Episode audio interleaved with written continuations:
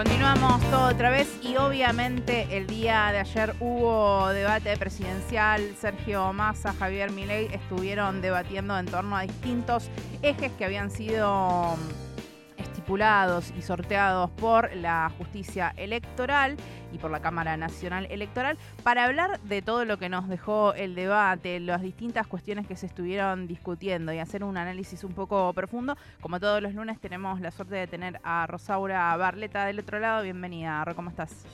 Hola Raquel Agus, ¿cómo están? Con muchas ganas, la verdad, con mucha manija de eh, discutir eh, todo lo que nos dejó el debate. Por sí o por no. Por, sí o por no. Me causó porque hoy este, Majul quiso hacer una pregunta por sí o por no, pero dio dos opciones que no eran sí o no en la televisión. Bueno, fue divertido ver eh, algunas de las reacciones de estos medios al debate de, ayer. Sí, tuvo 47 puntos de rating como pico el debate y terminó con 46.2, o sea, se mantuvo eh, con mucha expectativa, digamos, de la ciudadanía esta esta participación, y digo participación porque pasaban muchas cosas mientras sucedía el debate, ¿no? En, las conversaciones eh, colectivas que estábamos teniendo. Bueno, me imagino que a esta altura ya eh, muchos, muchas vieron el debate completo o vieron, digamos, los fragmentos más importantes o más contundentes, porque a veces no es siempre lo más importante lo que termina circulando, pero ya hay una lectura colectiva acerca de cómo fue la dinámica de, esta conversación. Massa empezó con preguntas, ¿no? Muchas preguntas. Preguntas que siempre está bueno eh, pensar, a mi criterio, que sirven mucho más allá de las respuestas eh, que se reciban, aunque insistió Massa hasta obtener varias respuestas. Pero digo, ya hacer la pregunta instala, digamos, en, bueno, quienes están viendo, leyendo lo que está pasando ahí, eh, algunos temas de conversación, que a esto me refería también con la participación que hubo en paralelo. Sí, de hecho, sí, eh, se hizo como en algunos medios estuvieron hablando de cuáles fueron las em, categorías más buscadas en Google, justamente, que es uno de los servidores que más se utiliza para búsqueda de información. Eh, cuáles fueron las cosas más googleadas durante el debate. Digo, también eso es un poco un termómetro de, qué es lo que la gente escuchó y quiso seguir eh, profundizando. Sí, totalmente. ahora después nos metemos, si querés, un poquito en eso, Raque creo para entrar un poco en matices, porque eh, es cierto y me parece que no hay dudas eh, en este sentido, y cuando hablaba de lo que decía Majul, también pienso en las coberturas que se hicieron desde, hasta desde TN y desde La Nación Más, donde hay un reconocimiento, digamos, de la desventaja que, tuvo ley a lo largo de toda la conversación en términos de preparación y en términos de incluso hasta destreza para reaccionar, ¿no? En parte eh, tiene que ver con eso que haya empezado acorralado por preguntas cuando podría haber decidido responder con otras preguntas, ¿no? Y no lo hizo. Entonces, en ese sentido me parece que hay un acuerdo colectivo pero pensando en algunos matices, pienso, por ejemplo, como hablamos acerca de los últimos debates también, pienso que en esta oportunidad se repite esta situación de que los cortes son medio problemáticos, ¿no? Porque en este arranque de, una batería de preguntas que Sergio Massa le hace a Milei, Milei se alteró rápidamente en los primeros minutos con esas preguntas. Eh, se, se, lo notó, digamos, respondiendo de una forma que uno podía suponer que iba a ser un increyendo de bueno, esto de desborde de alguna manera eh, de parte de mi ley. Y sin embargo, a partir del primer eh, corte y lo que fue el comienzo del segundo bloque, las dos actitudes cambiaron, la de Massa y la de Milei, ¿no? Massa teniendo algo más de moderación en las interpelaciones hacia Milei, eligiendo algunas cosas puntuales, pero a la vez también en este intento de moderación, a mi criterio, dejando pasar algunas cuestiones importantes. Y Milley, obviamente, eh, con una suerte de estabilización, ¿no? Que, de alguna manera, digamos, representó ese corte eh, entre, entre el primero y el segundo bloque, supongo yo, a, partir de consejos recibidos, un intento, ¿no? De volver a cierta templanza que al principio parecía que podía llegar eh, a perder. ¿Por qué digo que los cortes para mí son problemáticos? Porque, por supuesto que los este, equipos de campaña eh, están preparados, eh, tienen, digamos, intervenciones realmente inteligentes hacia los candidatos y seguramente les sugieren cosas que van a funcionar mejor.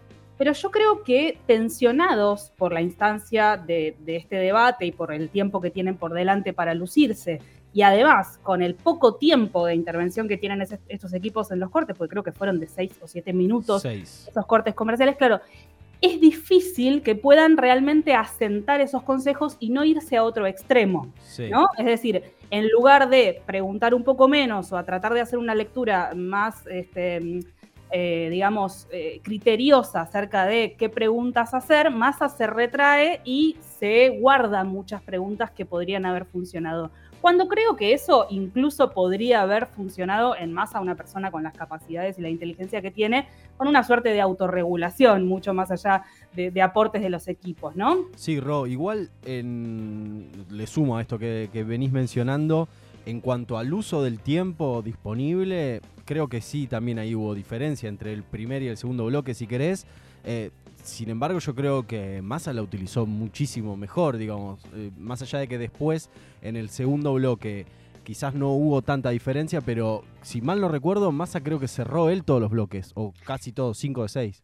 Sí, alguno creo que no cerró, pero en todos los casos, porque además al final se, terminaba dando esto de, bueno, seguramente avispados por esta primera eh, estrategia de masa de dejar a Miley sin tiempo, ya era como que les quedaban 5 o 6 segundos a cada uno y decía cada uno una palabra, ¿viste? Era como cuando peleas con tus hermanos y a ver quién tiene la última palabra. Era un poco así, entonces finalmente el remate quedaba un poquito más diluido que al comienzo, donde Massa tuvo, digamos, tiempo para explayarse al cierre.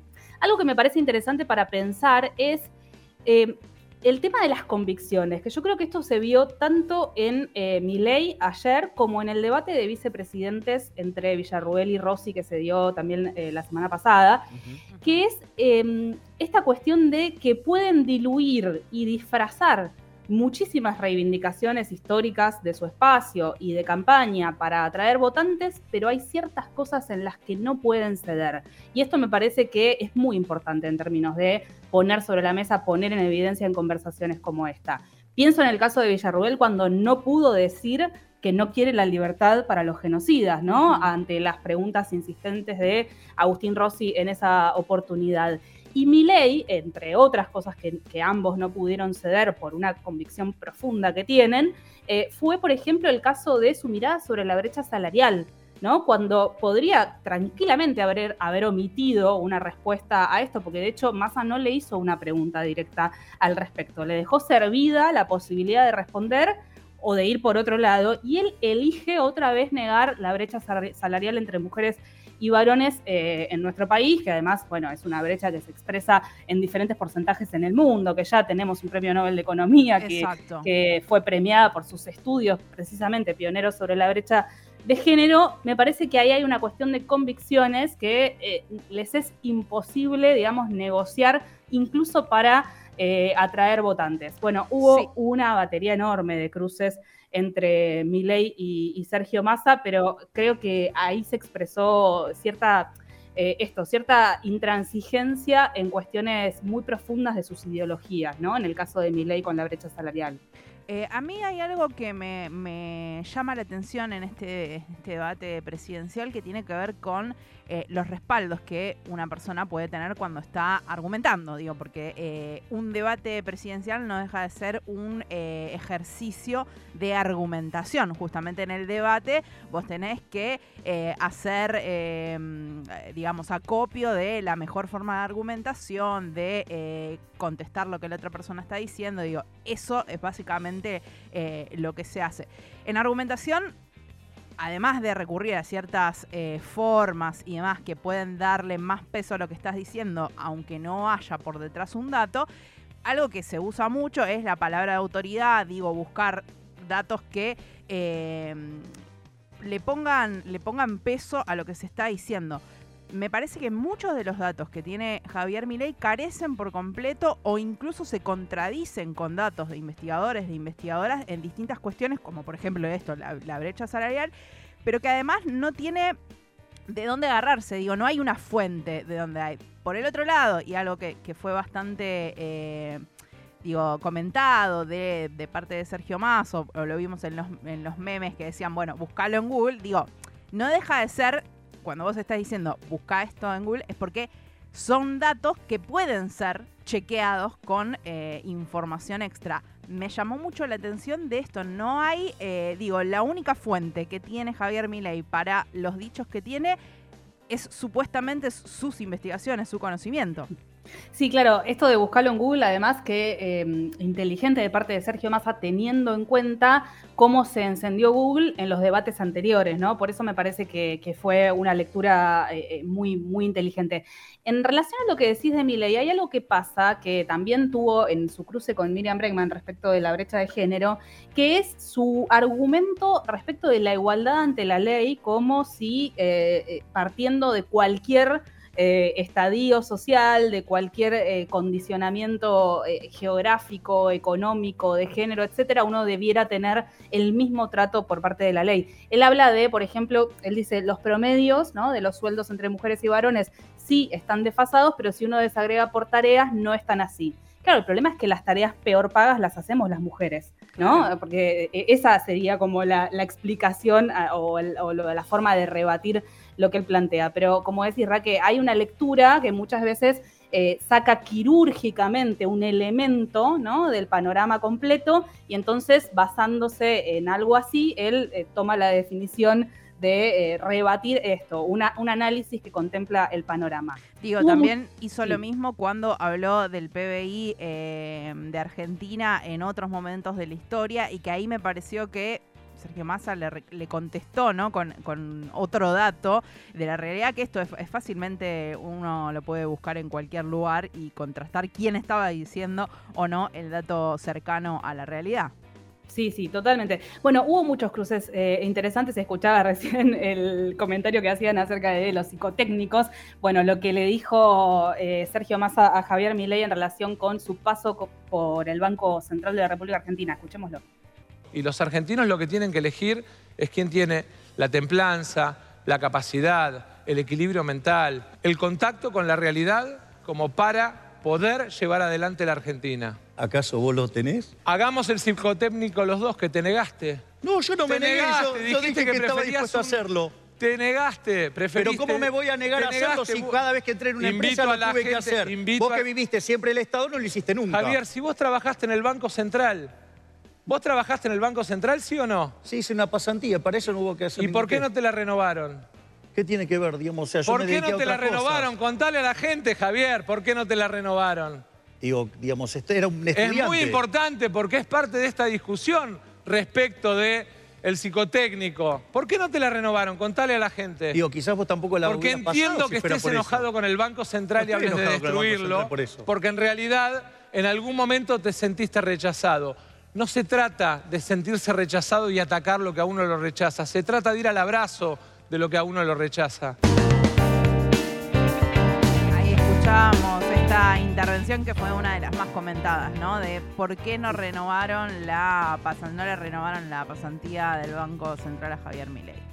No estoy enojado con el Banco Central por eso, dijo. Parecía, yo me imaginaba como encogiéndose de hombros a un niño, ¿no? Que dice eso. Bueno, después le preguntó si sabía lo que era el GEDE, que ahí eh, los estatales y las estatales de la Administración Pública Nacional estallaron de alegría, ¿no? De que alguien eh, mencione algo de la cotidianidad de su trabajo. Tampoco sabía mi ley qué es. Y eh, bueno, esta situación en el bloque de seguridad en la que Sergio Massa termina una intervención le da el paso a él y él le dice, no, te la devuelvo, no quiero, no quiero seguir hablando. Eh, bueno, fueron algunas de las, de las situaciones bastante complejas para mi ley. Otra situación que para mí habla de convicciones profundas es el diálogo acerca de Malvinas. Si quieren lo escuchamos y después comentamos. Primero, Thatcher es una enemiga de la Argentina, ayer, hoy y siempre. Y nuestros héroes son absolutamente innegociables por más que para vos sea una figura Thatcher, para mí no lo es. Para mí es una enemiga de la Argentina. Defiendo la soberanía de Malvinas y creo además que sería importante que digas si los Kelper tienen derecho a la autodeterminación o no, porque dijiste que lo tenían. Mirá, a ver, te voy a contar algo para que se entienda la falacia en la que estás cayendo, Sergio. Con ese criterio, digamos, como cuando Alemania en el 74 le hizo cuatro goles a Argentina, Cruyff la rompió y hizo un desastre, vos tendrías que considerar que Cruyff es un pésimo jugador. O con los goles que nos hizo Mbappé en la final, tendrías que despreciarlo porque nos hizo los goles. No, digamos, una cosa no tiene que ver con la otra. Nos tocó una guerra y esa guerra la perdimos, ¿sí? Y tenemos que hacer todos los esfuerzos para recuperar las islas por la vía diplomática. Así es que, digamos, es un, Podemos elevar la calidad del debate, porque eso es muy pobre lo que estás haciendo. Escuchábamos esta intervención relacionada con una de las cuestiones que también más se han comentado a lo largo de la campaña de la relación de la libertad avanza con el tema de Malvinas. ¿Qué eh, tipo de perspectiva tienen desde ese sector? Sí, también esto de podemos elevar la discusión del debate y demás, creo que nosotros habíamos hablado la semana pasada acerca de lo importante de correrse de parte de Sergio Massa, ¿no? De un lugar de soberbia o chicaneo permanente y me parece que eh, Sergio Massa lo logró. De hecho, fueron muy pocas las veces, por ejemplo, en las que se sonrió con respuestas de Milei, que ya Massa tiene una sonrisa que nos remite a cierto eh, a, esta cosa de medio de descansar y no lo, evitó, por lo menos en la mayoría de las intervenciones de este tipo de Javier Milei. Y él, eh, Milei, no, Milei no pudo salirse de este lugar de la soberbia de sos un mentiroso, podemos elevar la calidad del debate, es lamentable el papel que estás haciendo, ¿no? Expresiones que hacen ver, digamos, como esto, como cierta, mm, eh, cierta mm, aversión eh, soberbia sobre el rival. Llamativo igual que diga de elevar la calidad del debate cuando está, con, está hablando de eh, la guerra de Malvinas, de una persona que eh, tuvo mucho que ver con cuestiones que son directamente crímenes de guerra, como el hundimiento del crucero general Belgrano, y lo compara con jugadores de fútbol. Digo, ¿dónde está la elevación de ese discurso? Sí, sí, la verdad es, eh, es, escalofriante escuchar lo que dice al respecto porque otra vez tiene que ver con sus convicciones y eso es lo más problemático de la situación, mucho más allá que la insolvencia, ¿no? Otra eh, situación en la que deja ver sus convicciones eh, Javier Milei es cuando hablan acerca de, en el, en el eje de seguridad, acerca de la gestión de la lucha contra el narcotráfico. Escuchemos lo que decían. La verdad es que las fuerzas federales y los jueces federales tienen jurisdicción en el territorio y mucho más en la lucha contra el narcotráfico, así como también en la lucha contra la trata de personas y en la lucha de los delitos transnacionales como la corrupción. Bueno, digo, fíjate cómo vas a avanzar también sobre el coso de, los delitos transnacionales y donde se te meten otros países a partir de eso, porque ahí también necesitas reformar, por ejemplo, lo que tiene que ver con la ley de defensa nacional, porque no se puede mandar a los uniformados, ¿sí? digamos, a combatir cualquier tipo de crimen, porque si no después no lo hacen, porque después viene alguien y lo juzga por delito de lesa humanidad. No, eh, me parece que estamos mezclando las fuerzas de seguridad con las fuerzas armadas. La gente entiende policía, prefectura, gendarmería, policía aeronáutica, entiende claramente que hay una diferencia entre esas cuatro fuerzas y ejército, armada y fuerza aérea otra de las discusiones que se dieron en el eje de seguridad.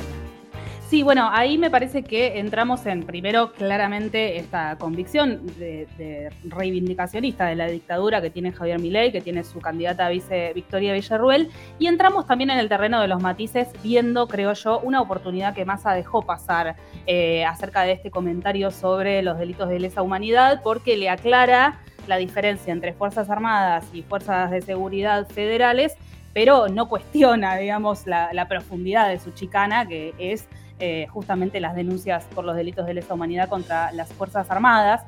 Mi ley me parece mucho más en desventaja, dejó pasar. Bueno, una más de masa que me queda es en convivencia democrática. La verdad es que creo que podría haber sido, digamos, más sólido Massa en eh, los reproches a Milei respecto de la convivencia democrática y las cosas que ha dicho Milei en diferentes intervenciones públicas desde el trato a las mujeres, te voy a humillar públicamente, inútil, gorra, hija de puta, eh, digo, un montón de este, expresiones, podés elegir morirte de hambre, ha dicho Javier Milei en un debate con Juan Grabois hace un año aproximadamente, ¿no?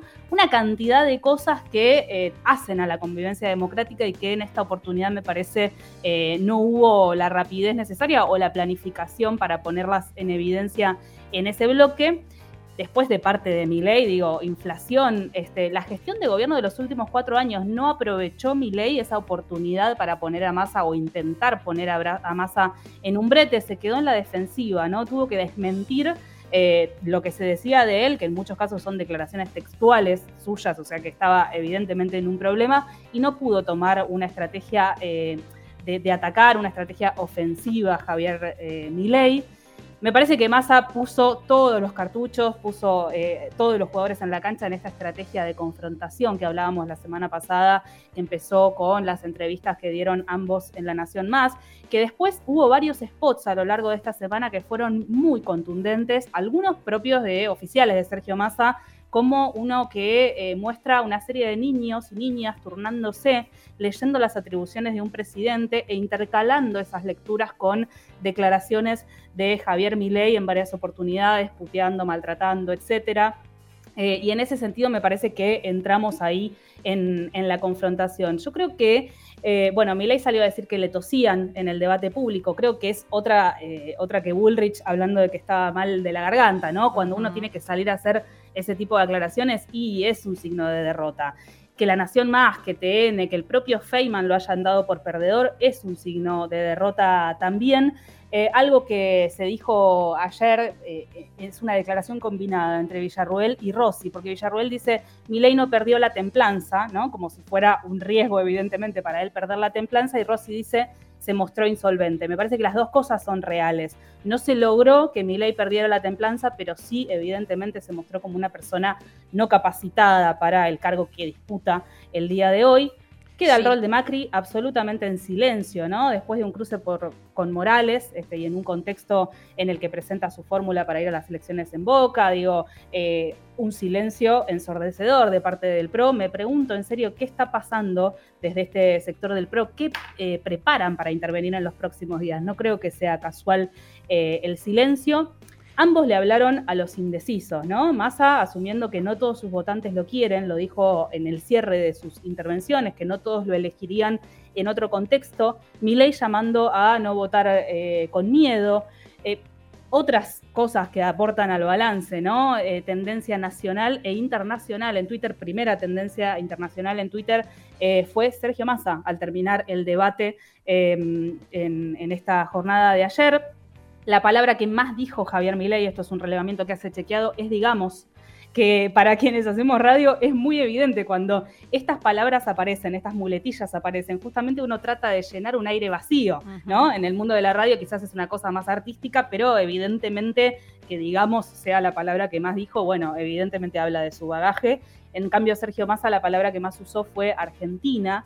Y eh, también, ¿no? Los, eh, las búsquedas eh, en Google que mencionabas, Raque, qué son las AFJP, qué significa GEDE, plagio Milei, ¿no? Algunas de las palabras relacionadas con las búsquedas sobre Milei, pasantía Milei, Milei en el Banco Central, Margaret Thatcher, son algunas de las búsquedas que Sergio Massa directamente, explícitamente incentivó a la audiencia a ir a buscar y que efectivamente motorizó un movimiento eh, importante de quienes estaban viendo el debate para terminar de entender de qué se acusaba a Javier Milei bloque tras bloque.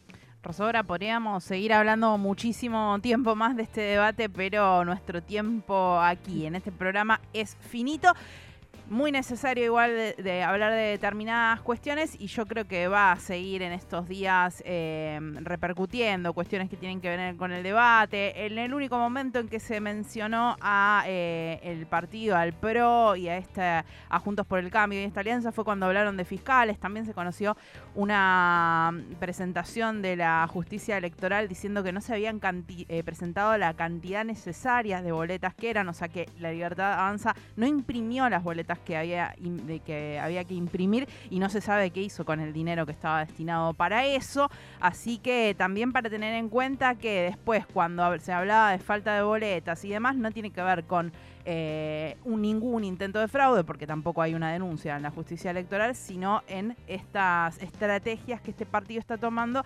ante condiciones desfavorables. Absolutamente, Raque, hablemos la semana que viene y bueno, ya estamos entregados, ¿no? Sí.